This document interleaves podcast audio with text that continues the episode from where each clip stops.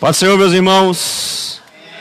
Bom dia para todos. Bom dia, nossos irmãos, nossos nossos queridos amigos e ouvintes que estão nas redes sociais, nossos irmãos que estão nos acompanhando aí pela, pelo Facebook, é, pelo YouTube, pelos logo logo saindo aí nos, nos podcasts aí da vida. Nós estamos felizes de estar aqui, né? mais uma lição. Né? O ano está se findando e graças a Deus que o Senhor com a sua misericórdia, tem permanecido conosco. Né? A lição de hoje é uma, uma lição muito importante para nós. Né? Quero hoje que os irmãos participem, né? interajam na aula, porque esse assunto ele vai tratar em especial muito conosco, né? É um assunto que fala conosco, os cristãos, crentes em Cristo Jesus, e nós estamos aqui para aprender, eu estou aqui para aprender com os irmãos, né? Nossos irmãos que têm muito mais anos de vivência e experiência com a obra, com a palavra do Senhor, e tem muitas coisas a passar para a gente, né? Então, por isso eu estou feliz. Eu digo para você, irmão, quando eu venho para a igreja, que eu converso com o irmão Sebastião, converso com o pastor, né? converso com o irmão Wilson, converso com alguns irmãos que têm uma caminhada muito mais longa. Eu confesso para você que eu me sinto honrado em ouvir as histórias, né? histórias de homens que têm uma, uma trilharam por caminhos e ainda trilham, né? Essa palavra no, no, passado é até errônea, né, mas que trilham ainda e que tem muito, muita mais experiência para nos passar nessa nova nossa jornada. Né? Então vamos lá, vamos falar aqui. Né? A lição de hoje, irmãos, os irmãos que têm a revista, ou então que não, não puderam comprar a revista, lição de hoje é a lição número 8. Né? Hoje, 24 de novembro de 2019, que tem como o título da lição, o assunto da lição, vai falar sobre o exílio de Davi. Né? Vamos todos responder? Vamos lá todos falar? Mesma lição? O exílio de Davi. Pronto. Vamos todos falar a referência do textuário que está lá em 1 Samuel, capítulo 22, versículo 2, 1 e 2. 1 Samuel 22, versículo 1 e 2. Vamos lá, todos. Então Davi se retirou dali, se escapou para a caverna de Adulão. E ouviram-lhe seus irmãos e toda a casa de seu pai desceram ali para ele.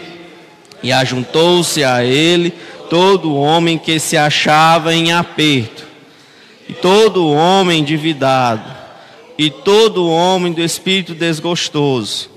E ele se fez chefe deles, e eram com eles uns quatrocentos homens. 1 Samuel 22, 1 e 2. Né? Vamos lá na verdade prática também? Dos muitos conflitos que vivenciamos, aprendemos lições preciosas para a nossa vida espiritual e formação do nosso caráter segundo o modelo de Cristo. A leitura bíblica em classe, irmãos, está lá em 1 Samuel também, né? versículo capítulo 22, e os versículos do 1 até o 5. São apenas é, cinco versículos. Vamos todos ler também, coletivamente, vamos lá? Vamos lá, versículo 1, vamos lá. Então Davi se retirou dali e se escapou para a caverna de Adulão e ouviram-nos seus irmãos. Toda a casa de seu pai desceram dali. Pode ler, irmão. e ajuntou-se a ele todo homem que se achava em pé, e todo homem endividado, e todo homem de espírito desgostoso. E ele fez chefe deles, e eram eles quatrocentos homens e foi-se Davi dali a Mispa dos Moabitas, e disse ao rei dos Moabitas: Deixa estar com meu pai e minha mãe convosco, até que eu saiba o que Deus há de fazer de mim. e trouxe-os perante o rei dos Moabitas. E ficaram com ele todos os dias que Davi esteve no lugar forte. Porém, o profeta Gade disse a Davi: Não fique naqueles lugar forte, vai e entra na terra de Judá. Então Davi foi e veio para o bosque em Herete. Suba sua, sua cabeça e vamos orar. Senhor eterno Deus, nosso Pai. Senhor, nós te louvamos, Pai, porque tu tem misericórdia da nossa vida. Senhor, tu tem nos abençoado. Senhor, tem nos dado a capacidade. Senhor, de estar na tua casa. Senhor, usa-no como tu queres. Que o teu Espírito Santo hoje, nessa manhã, desça sobre nós, Pai, com uma unção diferente para que nós possamos aprender, Senhor, da tua palavra e para que a tua palavra fique cada dia mais fixada no nosso coração, Pai. Em nome de Jesus Cristo de Nazaré, nós te louvamos. Amém, Jesus. Vamos lá? Irmãos, o exílio de Davi. Semana passada, é, nosso irmão Adonias, presbítero Adonias, explicou e exemplificou bastante sobre a unção, né? Ele vai falar, falou das características da unção e falou é, de como Davi foi ungido rei logo após o fim do reinado, né, para que ele possa ser rei logo após o fim do reinado, reinado do rei Saul, né? Só que, irmãos, é muito interessante quem pegou a lição para dar uma lida, né? Nós temos que conceituar o exílio, o que é o exílio, né? É, em poucas palavras, eu posso tratar o exílio como é, o exílio nada mais é do que uma fuga da sua terra natal, né? Aonde essa fuga, né, ela pode ser caracterizada ou por uma pressão de alguém supostamente que queira matá-los, ou alguém que queiram incriminá-los, né? E para que isso não aconteça, a pessoa se refugia em outro local. Mas para que o exílio ele se caracterize por si só, aquela pessoa ela tem que é, ficar por um determinado tipo de um determinado período de tempo, né, naquele determinado local, ou passar vários e vários anos fora da sua terra natal. Né? Isso é considerado exílio. Se nós pegarmos vários exemplos na Bíblia Sagrada, nós vamos encontrar é, várias várias tópicos que vão tratar em que os homens de Deus eles tiveram que sair por obrigação da sua terra natal, né? Ou então foram pressionados ou escravizados a sair da sua terra natal. Eu posso dizer que a partir do momento, né? A partir do momento que é um, um exemplo muito conhecido para com os irmãos, eu acho que é um dos mais conhecidos na Bíblia, é o exílio do povo de Deus, onde ele foi escravizado, né? que, a, que a Judá e, e foi tomado pelo rei Nabucodonosor na Babilônia. E o povo foi escravizado, aquela região se tornou agora domínios do rei Nabucodonosor. E homens, né, jovens, crianças e outras pessoas que poderiam servir né, no, no palácio do rei, foram tirados da sua terra natal e foram levados até a Babilônia, né? Acredito eu, não sei se estou enganado, mas de Judá até a Babilônia, aproximadamente, se não me engano eu, eram 800 quilômetros a pé. Né? Então daí você tira uma trajetória de 800 quilômetros, né? De Judá até a Babilônia. E por ali os homens serviram ao rei, né? não só ao rei Nabucodonosor, mas os que antecederam, por aproximadamente um pouco mais de 70 anos, que era assim como a promessa do Senhor tinha falado, na qual o povo viveria. Então, dali, irmãos, você tira algumas conclusões. Primeiro, quando você se torna uma pessoa exilada, automaticamente todas as suas características, né, na qual você fala sobre culturalmente, religiosamente, tudo isso é tirado seu. Né? Você pode pegar o exemplo de Daniel, e outros mais que foram exilados na, em, na Babilônia. Seu culto religioso, né, na qual onde eles adoravam a Deus, foi tirado. Eles tinham que culturalmente se misturar e aprender e estudar e servir num local aonde eles eram escravos e ao mesmo tempo não eram. Então, isso é que é o exílio, é aonde aquela pessoa ela se ver obrigada a sair do seu local de origem, dependendo da situação, obrigada ou escravizada, né, por um, um, um, uma, uma, questão de impossibilidade, saído fugida. Né. No meio secular, você pode encontrar, por exemplo, em ditaduras militares, onde as pessoas eram contra as ditaduras militares, e, e recentemente aconteceu um, até um, uma questão de exílio, né, que foi o, o, o ex-presidente da, não lembro da Bolívia, não sei se foi, foi Bolívia, né? Não, não recordo o nome dele, Evo Morales, né? A qual, aonde ele renunciou o cargo de presidência, ele estava sob forte pressão popular e ele teve que sair da sua terra natal e se refugiar no México pediu o exílio. Isso é que é o exílio. Né? Uma forte.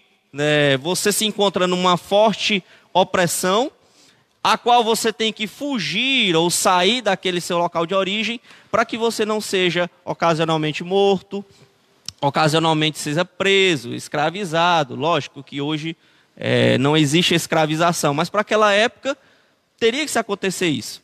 Então nós temos que aprender sobre o exílio, irmãos, para que nós possamos tentar contextualizar a questão de Davi.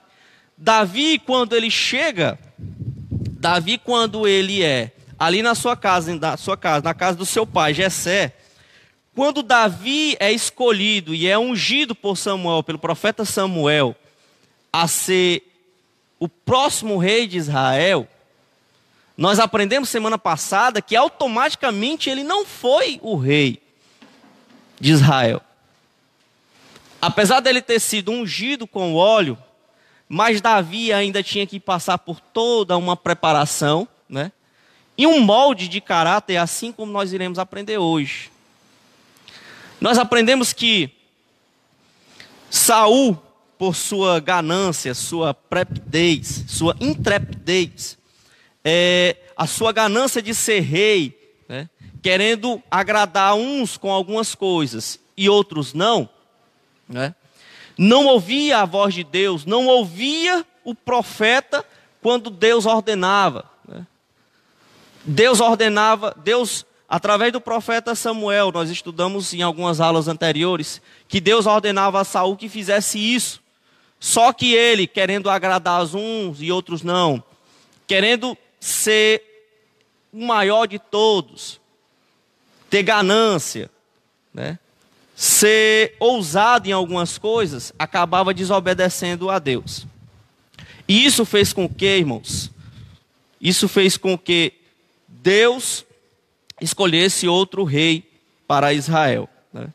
Agora é interessante você colocar um contexto histórico. É, o livro de 1 e 2 Samuel são fatos de narrativas históricas, irmãos. Quem gosta de ler livros é, vai se identificar com uma história muito bacana, muito interessante, porque é uma narrativa do povo de Deus. Né? 1 e 2 Samuel, 1 e 2 Reis, livro de Reis, são narrativas históricas que vão situar o povo de Deus na terra, né? como eles guerrearam, como eles venceram batalhas, como Deus fez prodígios e maravilhas na terra, mostrando que Ele é o verdadeiro Deus em Israel. Né? Então, olha o contexto. Davi é ungido ainda adolescente ao próximo rei de Israel. Mas, democraticamente, eu posso dizer, ou, ou, ou teocraticamente, Davi, ou melhor dizendo, Saul ainda era rei. Então Davi tinha que esperar o tempo na qual ele serviria, seria moldado e chegaria o seu tempo para reinar. Então, Davi, com o passar do tempo, começa a se tornar né, um guerreiro e começa a lutar as batalhas de Israel no exército do rei Saul. Olha como é interessante. Davi era tocador de harpa. Davi foi considerado um homem segundo o coração de Deus, um homem que tinha seus princípios. E ao mesmo tempo, você pode analisar o panorama. O, o panorama. Vendo Davi a Saul é, maltratando o povo, cobrando impostos, o povo perecendo, passando fome, o Espírito de Deus ali não estando mais com Saul, Davi agora, como um homem influente, um homem a qual Deus abençoara e matara tantos inimigos quanto não se pode contar, centenas de milhares. Né? E aí, Davi poderia muito bem dizer assim: rapaz, nós podemos é, fazer um motim, eu tenho os homens do meu lado. A Bíblia fala na narrativa de 1 Samuel, nos primeiros, no capítulo 19, capítulo 20, ela vai narrar essas situações e vai dizer que quando Davi entrava na cidade, o povo aclamava. O povo aclamava muito mais do que Saul, que era o próprio rei. Isso despertou uma inveja tão grande, uma inveja maciça de Saul. Só que Saul, ele não sabia, irmãos. Saul, olha como, como é, é, a, a, loucura de, de, de, de Saul estava tão grande, mas tão grande, que Saul começou a sentir inveja e começou a, a, a implicar com todo mundo dentro do reino todo mundo que ele se achava, se achara que poderia tirá-lo do trono, ele se revoltava. Até com o seu próprio filho do Jonatas, a, a, Bíblia diz que chegou uma situação que Jonatas teve até medo de morrer pela espada do seu próprio pai, porque Jonatas era considerado como se fosse um irmão para Davi. Cresceram juntos, não é?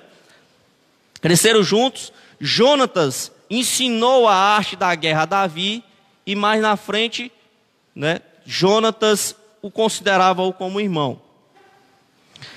E no contexto histórico de, de 1 Samuel, nos primeiros capítulos, 19 e 20, vai narrar uma situação de o seguinte: a loucura de Saul estava tão grande, mas tão grande, o ciúme doentio pelo o reconhecimento do exército e do povo por Davi, fez com que ele achava, ele achara, mesmo não sabendo que o próximo rei de Israel seria Davi, né? que ele só foi descobrir tempos depois, que mesmo assim ele tentou e fez uma tramóia para matar Davi. Irmãos, o que, que nós podemos aprender e tirar de uma lição como essa? Davi já tinha um reconhecimento do povo. Davi poderia ter até uma parte do exército do rei Saul ao lado dele. Automaticamente, quando Saul se revoltou, e eu quero abrir um, uma lacuna aqui a qual não falei, Davi estava tão ligado a Saul, a família de Saul, que ele acabou se casando com uma das filhas de Saul. E mesmo assim, ele era genro de Saul, e mesmo assim, Saul não popou por medo de perder o seu trono. Davi tinha Jonatas ao lado dele, tinha uma parte do exército talvez do lado dele, tinha é, a aclamação popular a qual ele reconheceu, então ele poderia muito bem e falar assim: olha, vamos tirar esse rei, vamos tirar esse rei, porque esse rei é um rei opressor, é um rei que está acabando com Israel, o Espírito de Deus não está mais com ele, está comigo. Então agora chegou a minha hora de reinar. Davi poderia fazer isso, irmãos. Mas como Davi, né, sabia que a sua hora não era chegada, né? Davi, por, até por medo, Enquanto conta aí, vamos beber um pouco d'água aqui.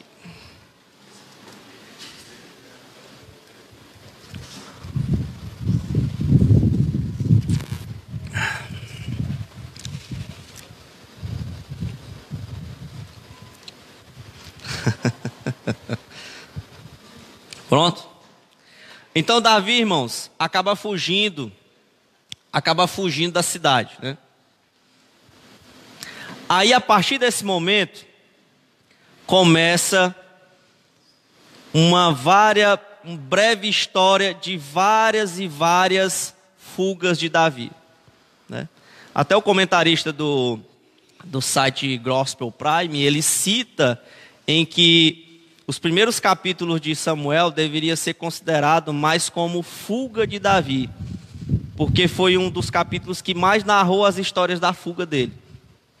Você vai ver que tem toda uma linha cronológica dessa fuga. A partir do momento que Davi foge por medo, lógico, de morrer, e também por a submissão a qual ele tinha para com a família do, do rei Saul, Davi foge para foge para a cidade de Nob.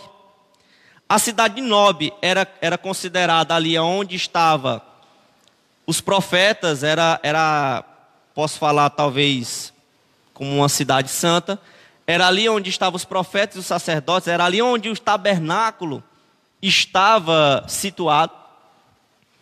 Davi foge para lá e escute bem o que eu vou dizer agora, escute bem, preste atenção para você ver esse, essa, essa parte cronológica. Para mais no final nós iremos entender que nós iremos precisar desse primeiro pedaço bem aqui da, da, da parte de, de Nob. Quando Davi foge para Nob, que era uma cidade localizada ali, acho que a 24 quilômetros de Jerusalém, mais ou menos aproximadamente, 24, 25 quilômetros, era uma cidade onde estava, onde estava situado todos os profetas, o tabernáculo de Deus estava ali. Davi foge para Nob.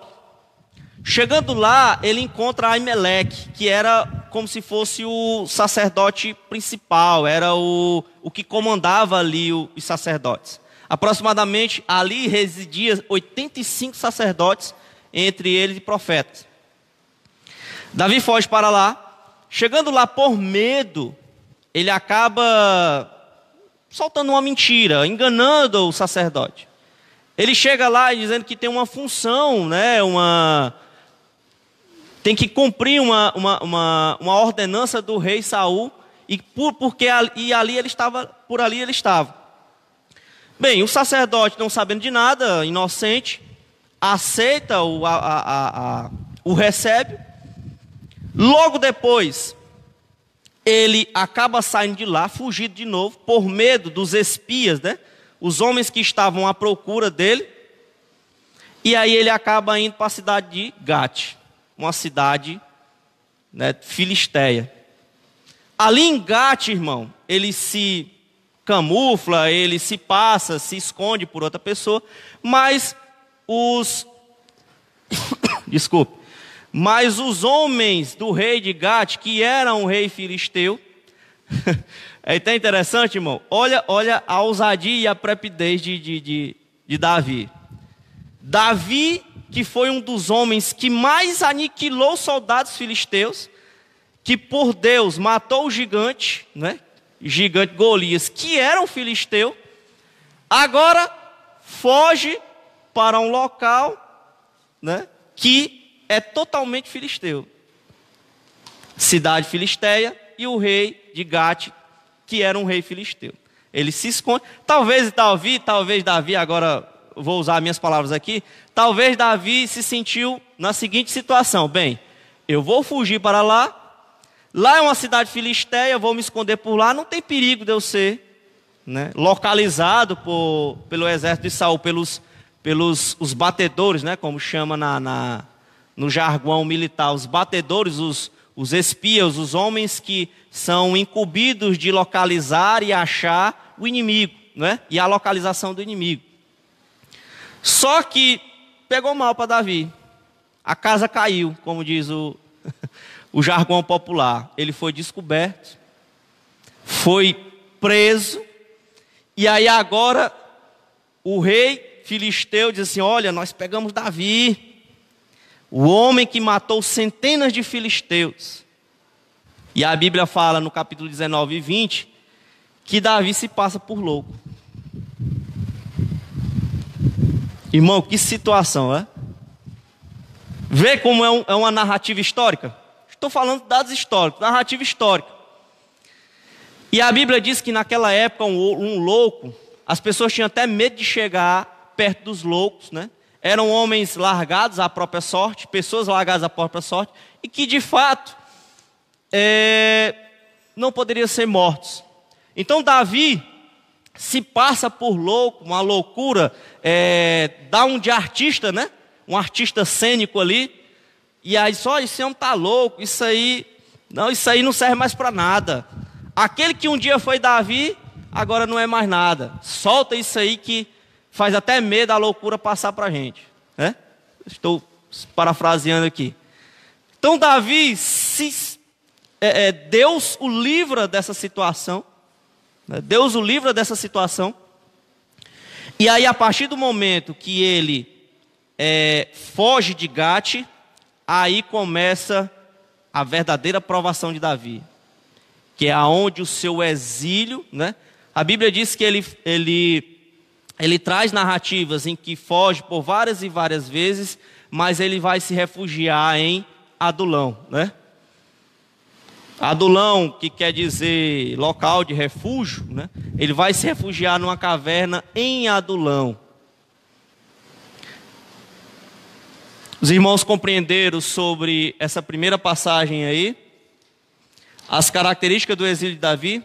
Tudo isso que eu falei, irmão, está no tópico 1, subtópico 1 e 2, que vai trazer essa narrativa, né, de anos e anos de fuga, cidades após cidade, até não posso dizer finalizar, mas até um, um, um, grande período de tempo que é dentro de uma caverna.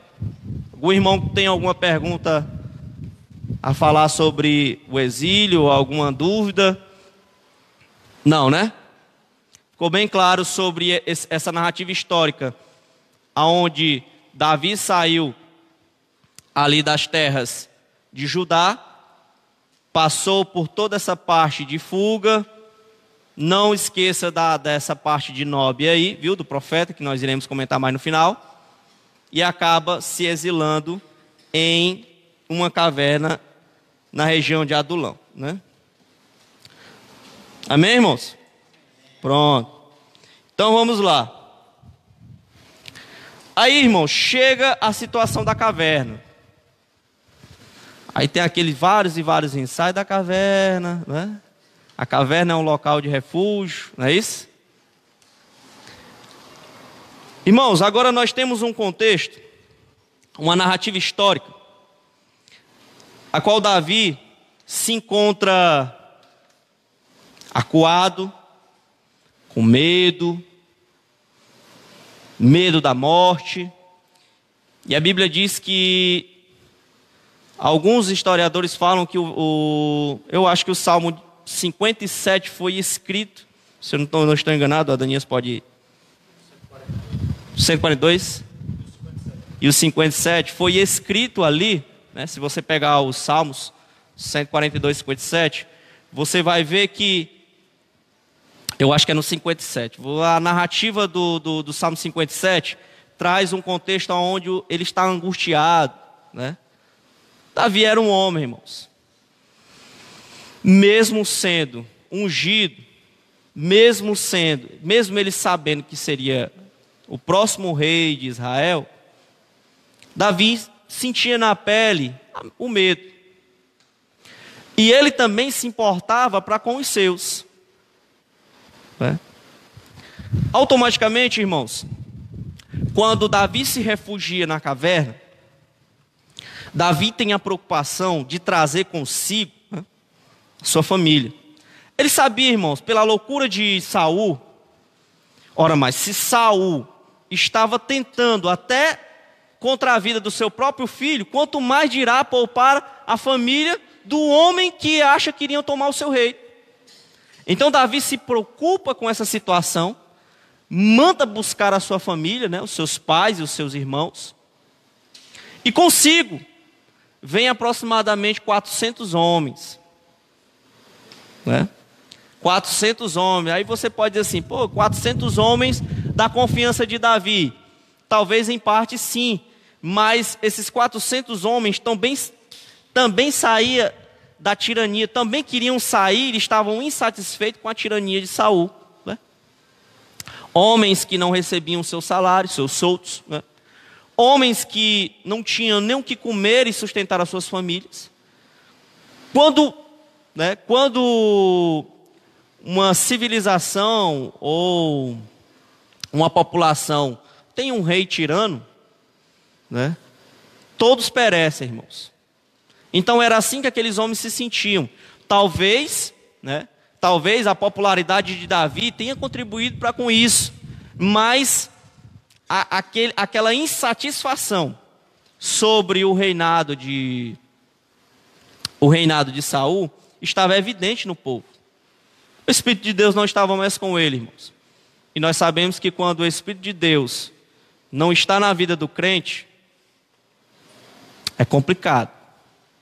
Né? É complicado. Nós fazemos coisas que não devemos fazer, nós proferimos palavras e ações a qual Deus não se agrada. Então era assim que era assim que Saul se tinha no contexto.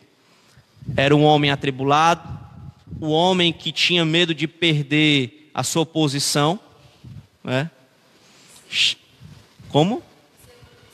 A sua insegurança, né? Ele não estava preocupado mais com a população, irmãos. Ele não estava mais preocupado com a situação em governar. Ele estava preocupado em perder o seu reinado, a sua coroa. Né? Ele recorreu a, a vários tipos de situações caóticas, deprimentes, para que ele não pudesse perder o seu reino, o seu reinado.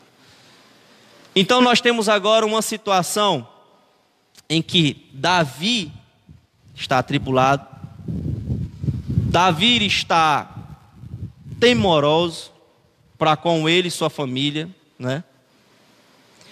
E agora mais uma responsabilidade, né?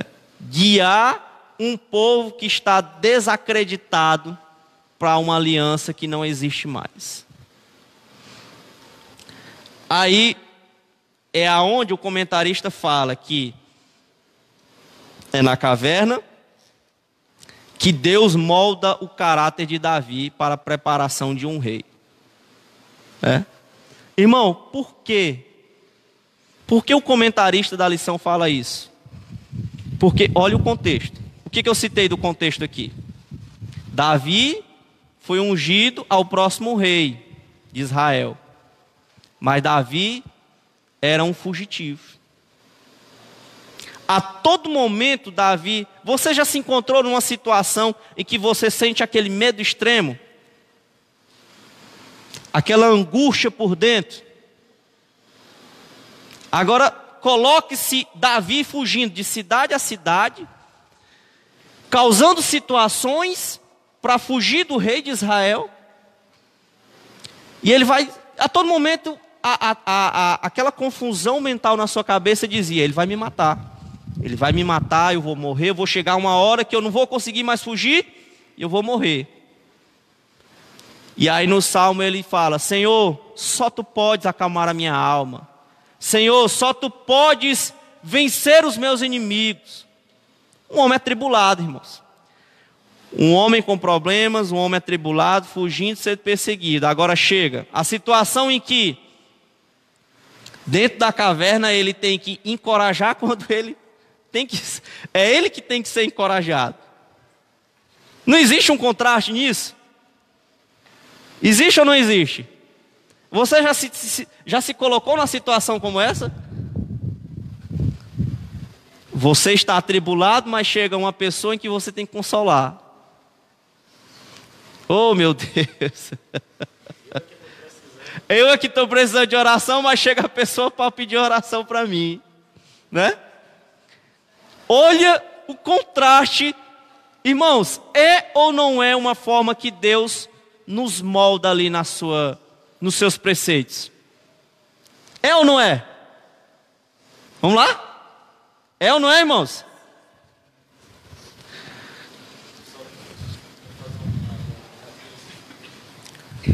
Isso que o irmão Jardres trata, meus irmãos, a paz do Senhor a todos, né? é, é algo interessante porque faz parte da trajetória do cristão. Porque nós achamos, muitas vezes, que a caminhada cristã consiste em receber. Às vezes, até equivocadamente, a gente até costuma dizer: quem, tá, quem, quem dirige culto, quem está na liderança, gosta de venha para a igreja, venha receber sua bênção. São expressões do nosso meio. É um vocabulário que às vezes a gente utiliza, né? Então, o povo às vezes se acostuma a dizer: o que é que eu vou fazer na igreja? Então, eu vou receber, não é? Então, vida cristã significa em receber. Então, fica aquela questão de que eu vou sempre receber. Aí o apóstolo Paulo pega e confronta a gente lá em Atos 20, que ele diz assim: ó, melhor é dar do que receber. Sou gente. Aí é o cenário que o irmão já tratou, é a vida cristã. E eu já vi alguns irmãos, inclusive, relatando: quem precisa sou eu e tive que consolar alguém, eu tive que levar uma palavra para alguém. E assim, às vezes. Não pense, por exemplo, que muitas vezes eu que às vezes prego aqui, eu digo, Jesus, hoje eu queria, eu queria receber uma palavra. E às vezes tem que dar.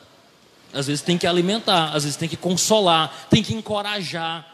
Quando que na realidade, às vezes você que está ali na caverna sofrendo as circunstâncias é, de, de dificuldades, de lutas, e que na realidade o que a gente precisa fazer é entender que essa relação é uma relação positivo que a gente precisa é tratar as, as circunstâncias percebendo o seguinte: vida cristã consiste em consolar, em animar, em ajudar as pessoas a ajudar a crescer no caminho do Senhor. Então, vamos é, lá, precisamos aqui. Nós precisamos compreender esses conceitos, precisamos compreender essas realidades. De quê? De que vida cristã consiste em auxílio àqueles que muitas vezes estão em dificuldade, estão passando por lutas, e nós, como povo de Deus, precisamos entender isso, que não vamos viver uma vida só de receber, mas também vamos viver uma vida de muitas vezes de prestar auxílio ao necessitado, ao desvalido, àqueles que estão em dificuldade e lutas. Pode o microfone aí. Na minha comunidade, na zona rural, né, na Laje da Cidela, a gente lá eles costumam realmente ajudar uns aos outros, né? Tanto é que não tem ninguém assim com a casa tão ruim caindo nos pedaços, não é porque realmente cada um vai se ajudando. E, e uma vez eu escutei um dos líderes lá da, da, da comunidade, ele falou assim: é muito melhor a gente dar do que a gente precisar de ajuda, do que a gente receber uma ajuda. Aí depois de eu escutei e fiquei com aquela palavra na minha cabeça. E aí, quando eu precisei de ajuda, eu disse assim: olha, realmente. Aí eu tive. Aquelas palavras tiveram maiores significados. Porque é muito melhor você realmente dar uma ajuda, né? Acolher alguém do que você precisar ser acolhido. E Deus é tão didático, né? O Espírito Santo é tão didático, tão maravilhoso nas nossas vidas, que geralmente quando a gente está mais precisando, sempre aparece. Tem uma, uma, uma, amiga que toda vez que eu não, muitas vezes eu não estou conseguindo nem orar, não estou conseguindo nem proferir pa palavras para orar. E aí quando eu penso que não, é, eu recebo uma mensagem na mesma hora, ô oh, amiga, ora por mim, não sei o quê. Aí eu fico pensando, meu Deus, como é que eu vou orar? Como é que eu vou orar? Eu, pronto, aí eu disse assim, pois pronto, Senhor. Se eu já não, se eu já não tinha palavras, eu não estava conseguindo orar, eu disse, agora eu tenho, porque já foi incumbida essa responsabilidade. Então é quando a gente não está precisando, quando a gente não está conseguindo, vem certas situações realmente para nos ajudar. Porque muitas vezes eu estava sem palavras, sem conseguir realmente fazer uma oração. E aí vem pessoas e pedem ah, oração, já que ele ora por mim, por essa situação tal, e tudo mais. Então, é uma maneira didática do Espírito Santo também agir em nossas vidas, né?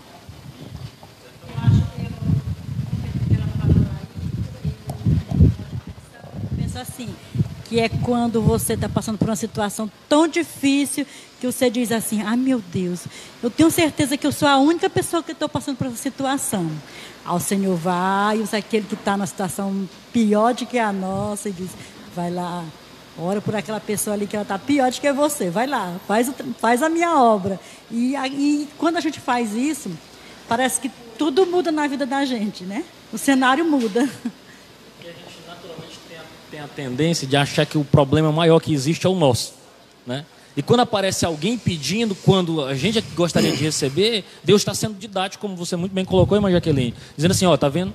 Tu não, é, não é, tu não é o centro do universo, não é o maior problema que existe. O fato é, meu irmão, que todos nós lutamos com alguma coisa. Às vezes você diz, ah, não, não tem um problema nenhum financeiro, glória a Deus. Mas às vezes tem dificuldade com outra coisa. Você vai ver, por isso que você vai ver pessoas, às vezes, ricas, de posses, porque às vezes a gente que às vezes passa por dificuldade financeira pensa que se tiver dinheiro, resolveu tudo. Não, meu problema é dinheiro. Se eu tiver, resolvi. E aí você vai ver pessoas que ganham rios de dinheiro, como a gente às vezes tem contato e conhece, que lutam com, com problemas dentro de casa, filhos com, com depressão, luta na área da saúde, para mostrar que o dinheiro não pode comprar isso. Que o dinheiro não pode resolver isso. Não pode trazer a vida de volta, não pode fazer.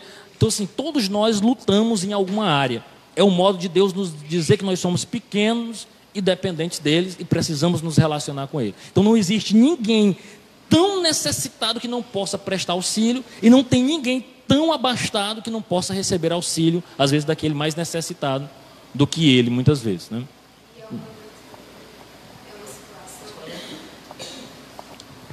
E é uma situação que, que é para a gente ter cuidado também com as nossas palavras, né?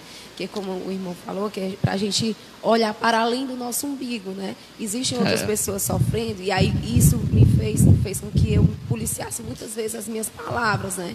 Porque eu tenho os meus sofrimentos, pode ser diferente do que o, o, o colega do lado tem, né? O irmão do lado tem, mas ele também tem as batalhas dele, né?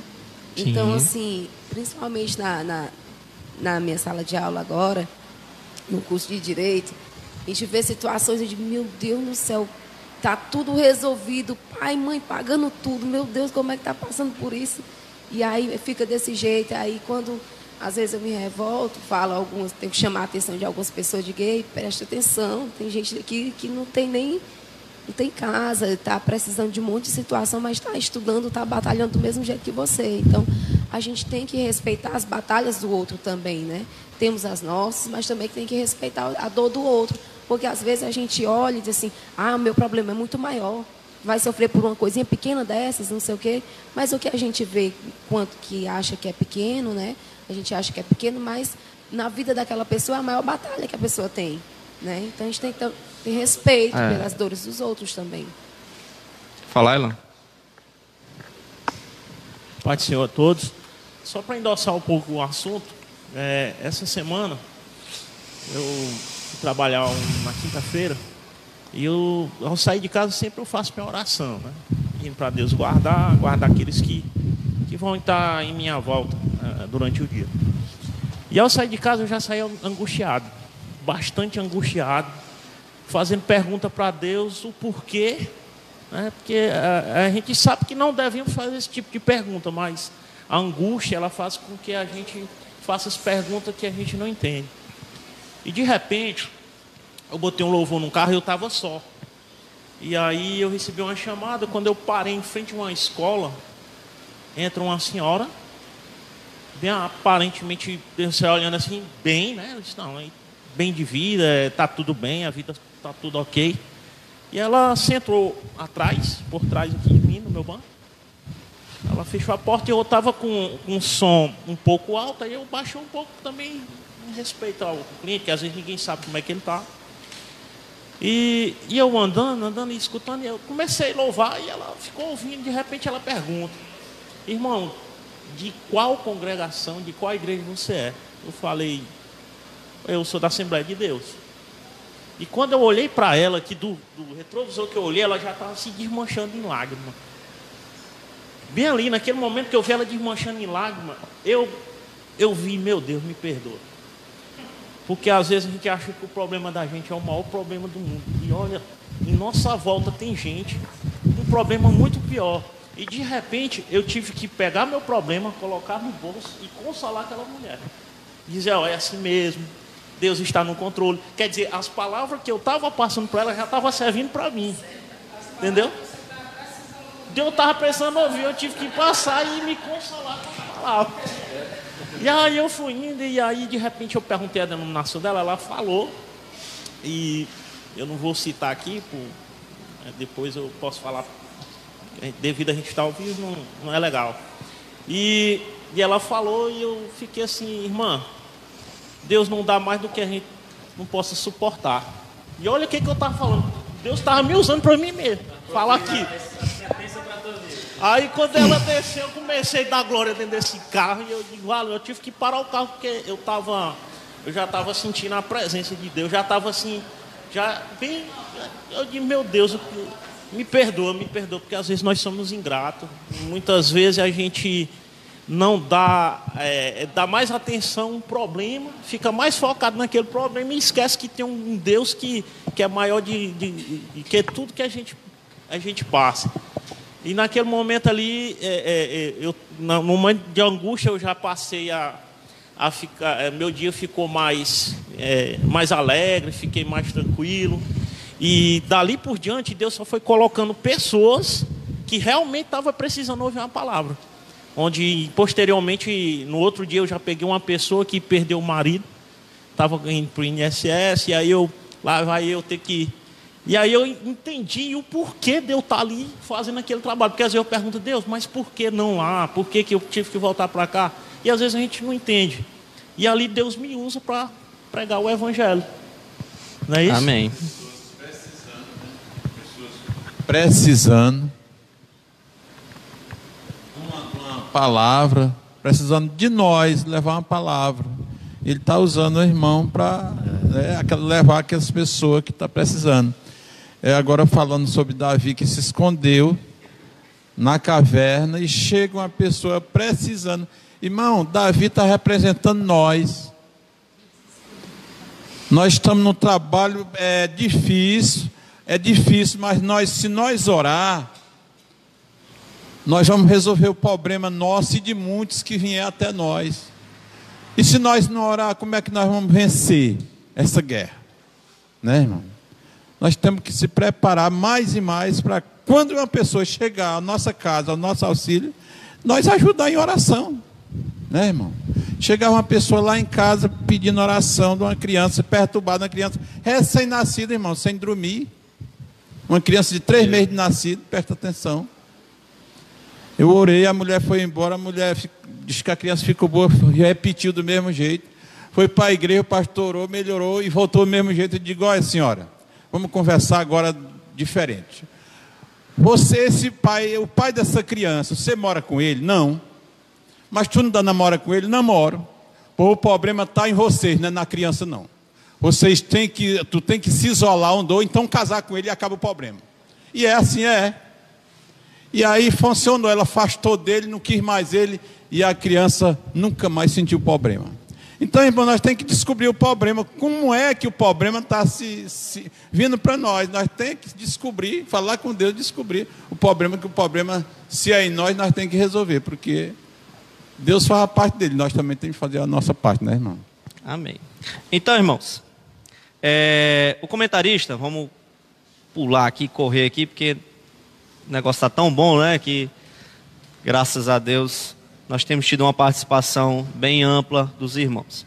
Então, comentarista, algum comentarista estudioso fala que Davi, numa situação dessa como é, quando o exílio na sua caverna, né, ele se torna um, uma tipificação de Cristo, né? O comentarista ele fala porque quando Davi acolhe aqueles homens é, totalmente sem esperanças, homens que estavam numa miséria, irmãos. E nós sabemos que quando, quando o ego humano ele não existe, ele está para baixo, né, você sente uma, uma depressão tão profunda que a sua vontade é só de morrer. Né? Então estavam à mercê daquela situação, pobres, oprimidos, homens que precisavam de um consolo, né? E nós já citamos que Davi era que precisava ser consolado, ser instruído, receber um homem de Deus ali para ouvir uma palavra de ânimo, mas ele nessa situação, para ser forjado no caráter como um rei, né, ele consolou, deu ânimo, né, treinou os seus homens ali na caverna, passou uma, uma, uma questão de esperança e venceu. Do mesmo jeito foi Cristo. Cristo não veio, a Bíblia diz que Cristo não veio para os seus. Né? Ou melhor dizendo, desculpe, Cristo veio para os seus, mas os seus o negaram. Cristo não veio para os sãos, aqueles que não precisavam, mas ele veio para os pobres, para os oprimidos, para os miseráveis, né?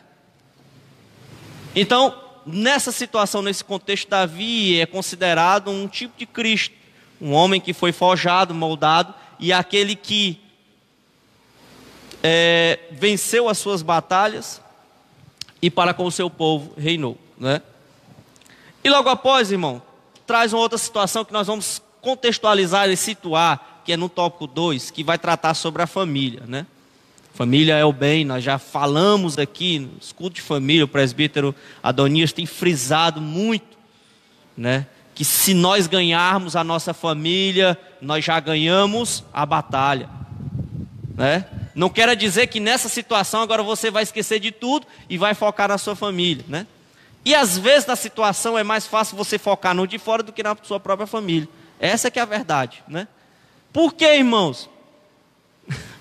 É uma pergunta que até hoje eu me pergunto, que também acontece comigo. Foco mais nas pessoas. Talvez a, a, a nossa vergonha por ter uma convivência nos faz ter medo de falar do de Deus, né? de dar um testemunho, de pregar, de orar, né? do que a pessoa lá fora que não conhece a nós, não é isso?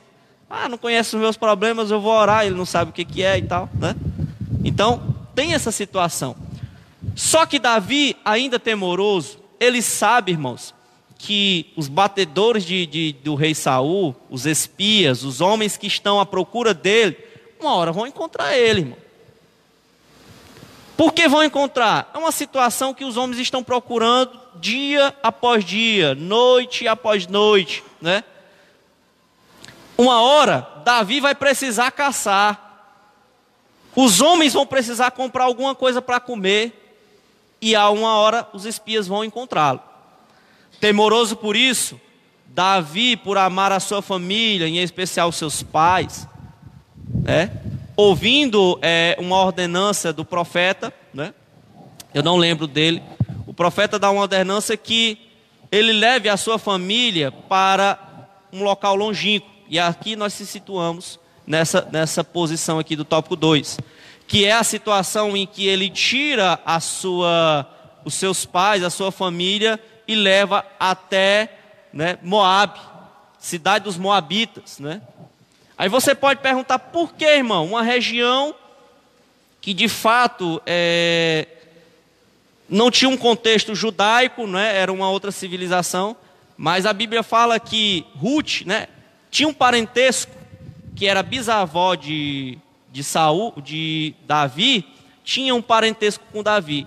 Mas cumprindo a ordenança de Deus através do profeta, ele tira a sua família e leva para lá, né? Com medo e receio que logo, quando os batedores de, de, do exército de, de Saul os encontrasse, a, a, a, ia ocasionar uma carnificina. Aí está a situação, irmãos, em que nós nos encontramos e eu tomei para mim da, da, do culto da família da semana passada. Né? A Bíblia diz que uma das promessas, né? até o apóstolo Paulo fala, frisa sobre isso, e, e na lei estava sobre isso, né? né? Honra teu pai e tua mãe para que se prolongue os dias na terra. Né? Honra teu pai e tua mãe, que é uma promessa, né? que é uma ordenança de promessa do Senhor. Aí onde está o nosso legado.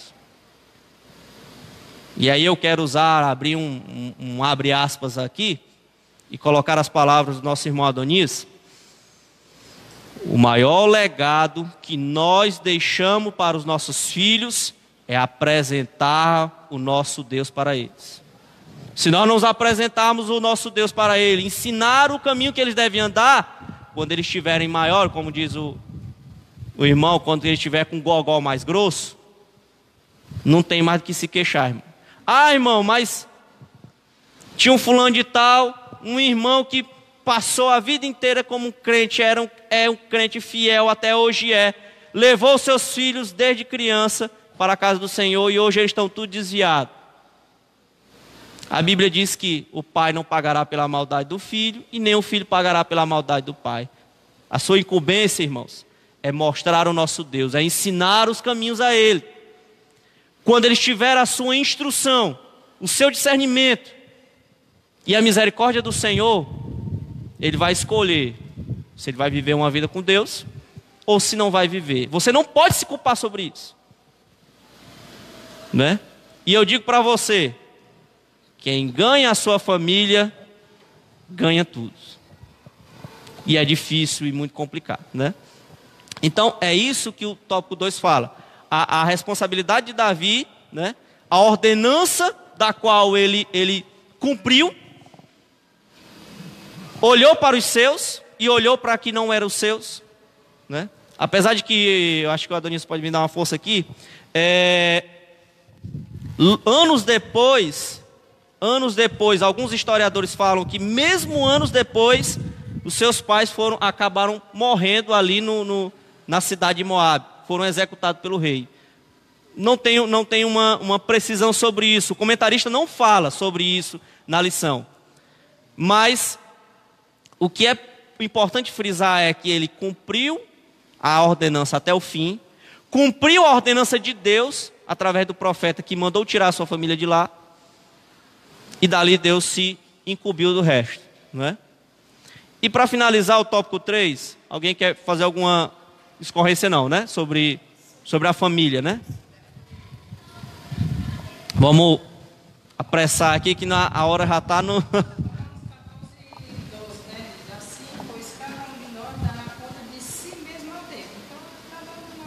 É. A criança, irmão, ela, ela é o espelho de nossas ações. Né? Ele aprende conosco.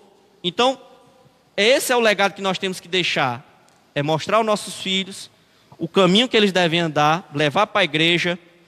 Ah, mas eu estou cansado, estou, não quero ir para a igreja hoje. Mas lembre da responsabilidade do seu filho. Irmãos, a sua hora em ir para Deus, se for assim a sua vontade, vai chegar. A nossa hora, como homens que estamos aqui dirigindo, vai chegar. Quem vai ficar na igreja? Os nossos filhos. Você vê aquele exemplo? Irmão Wilson tem propriedade de falar sobre isso. Os nossos avós, todo ano de chuva, faziam as colheitas. Não é isso? Os nossos pais já não fazem mais tanta colheita. Hoje, eu não faço mais colheita. E os nossos filhos vão fazer colheita? Não. É. Irmã Jaqueline.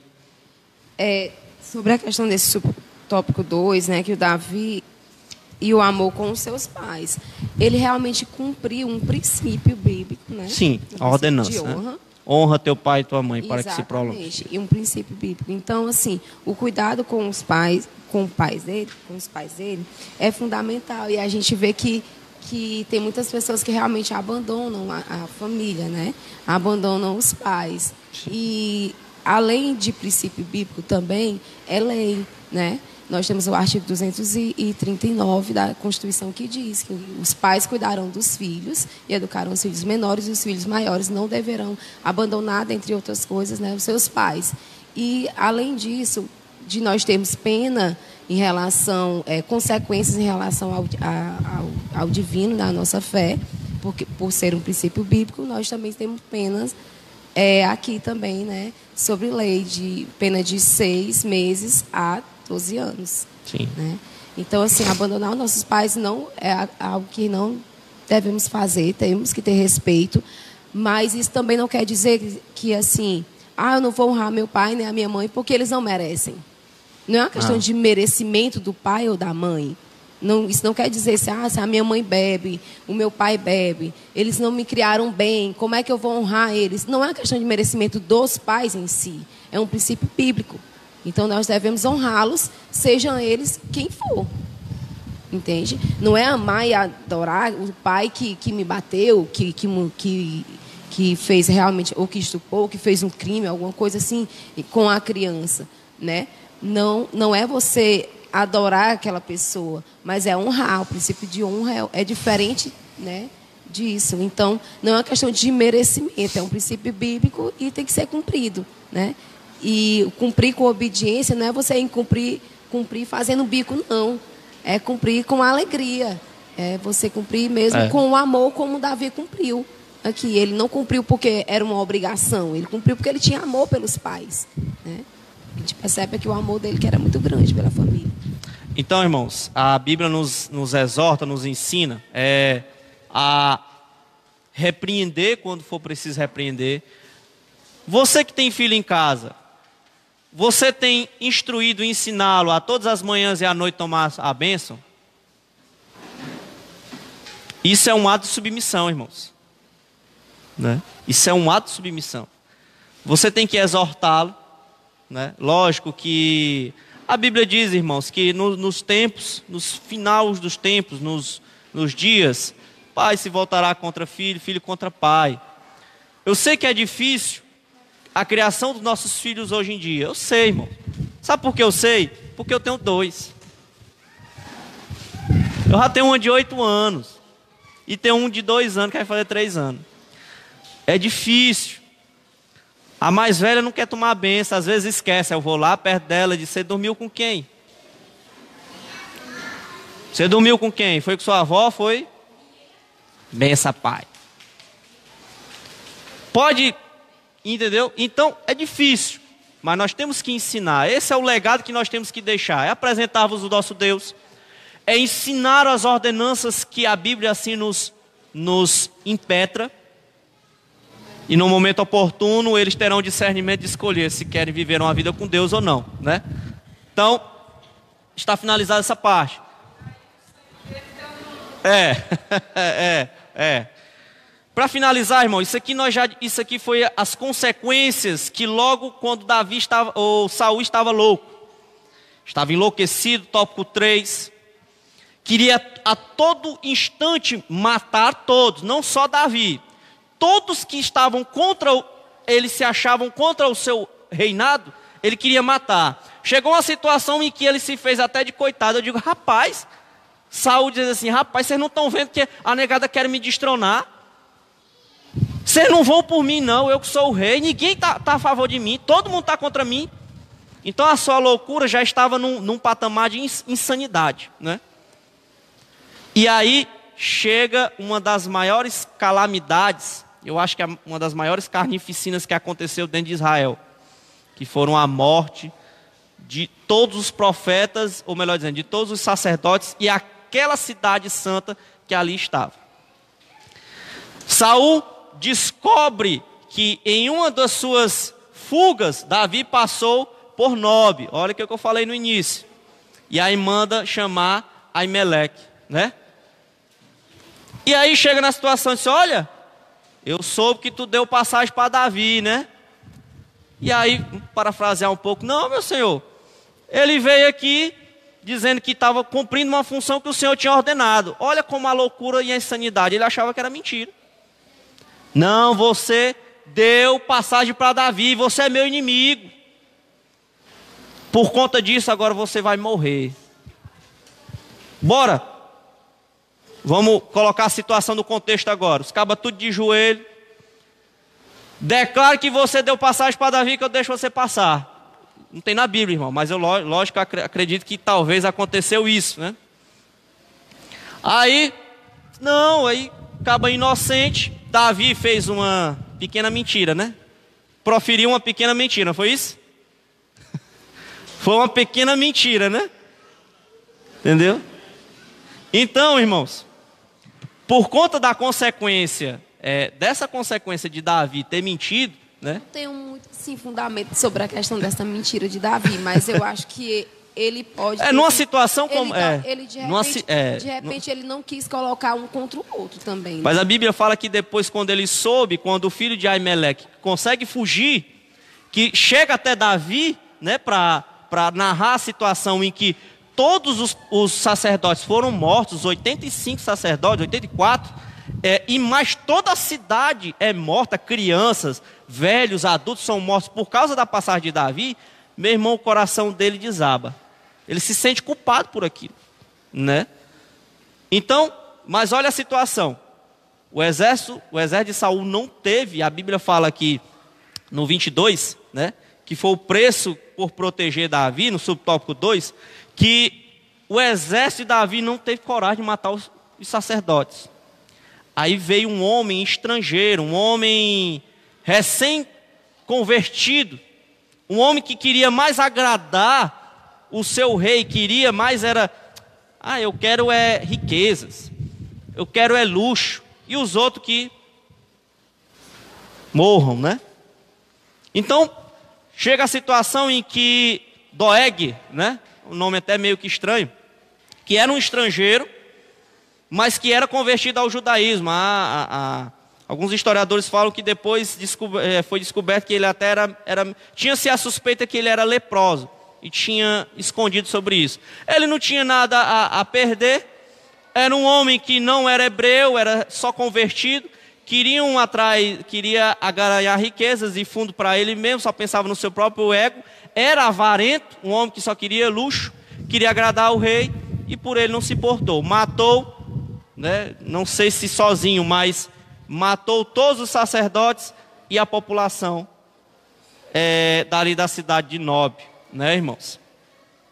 Então, é, o assunto de hoje, irmãos, nós aprendemos que o nosso caráter é, ele é moldado. Às vezes nós passamos por um tipo de exílio psicológico, né? Que exílio psicológico é esse? É um exílio a qual nós estamos sofrendo, nós estamos padecendo por alguma coisa.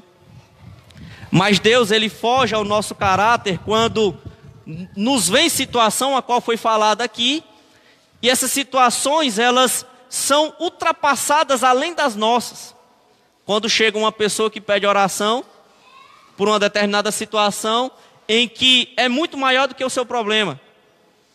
E Deus, eu digo para você, irmãos, quando Deus nos faz colocar numa situação como essa para pedir oração, e a pessoa diz assim, irmão, você é fulano de tal, cita o seu nome, né? Você é crente? Eu digo, sou. Ô oh, meu irmão, estou passando por tantas tribulações, acontece isso, isso, isso já foi narrado em alguns testemunhos dos irmãos aqui. Quando você pega uma situação como essa, você vai dizer assim: Poxa, Deus ele quer me, me tratar numa situação desse problema aqui. Porque eu estou atribulado, eu estou angustiado. Eu preciso que alguém venha me dar uma palavra de conforto e agora as pessoas vêm até mim para pedir um conforto. E aí Deus ele, ele te faz ter uma experiência, irmão. A vida com Deus são experiências. Eu me lembro que Mês passado, é, eu tive um sonho na madrugada e estava bastante tempo sem orar constantemente, né? E aí eu orei, eu, eu, eu dormi na é, eu, acho que eu até dormi. Do jeito que eu estava, eu me deitei, eu estava tão angustiado, atribulado que eu dormi, até dormi na rede, dormi no outro quarto, porque estava perto dos computadores. E aí do nada eu sonhei, e aquele sonho, é, eu via um homem, esse homem, eu não conseguia ver o rosto dele, e aí o rosto dele brilhava tão forte, que eu não conseguia olhar, era como se você tentasse olhar para o sol e não, não conseguisse ver. E aí ele me dizia assim: que faz a minha obra, faz a minha obra que eu ainda estou operando. Irmãos, eu me acordei, isso eu acordei era o que? Eram as seis horas da manhã. Eu acordei com, a, com, com uma, uma sensação tão diferente que ali eu senti que era Deus tratando comigo. Eu senti que era Deus tratando comigo. Então, a vida com Deus é experiências, irmãos. A vida com Deus é uma vida de experiências. E essas experiências nós é, é, adquirimos ao longo dos anos. Não é com um ano, não é com dois anos, é ao longo dos anos. Eu tenho 15 anos como crente. E todos os dias eu aprendo uma coisa diferente e reconheço que preciso mais de Deus.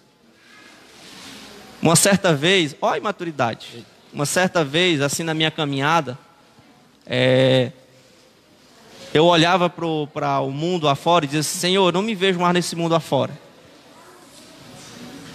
No dia que eu me desviar, eu não sirvo mais para nada. Pode tirar a minha vida. A imaturidade, irmãos. Né? Uma pessoa imatura. Né? Eu não sabia o que estava dizendo. Né? Mas hoje eu vejo, irmãos, que todo dia eu luto constantemente contra a minha carne. E nós precisamos vencer. Vencer, vencer e vencer, né? Para que um dia nós possamos ganhar a coroa da vida e estar junto com o Senhor nos ares. Amém? No céu.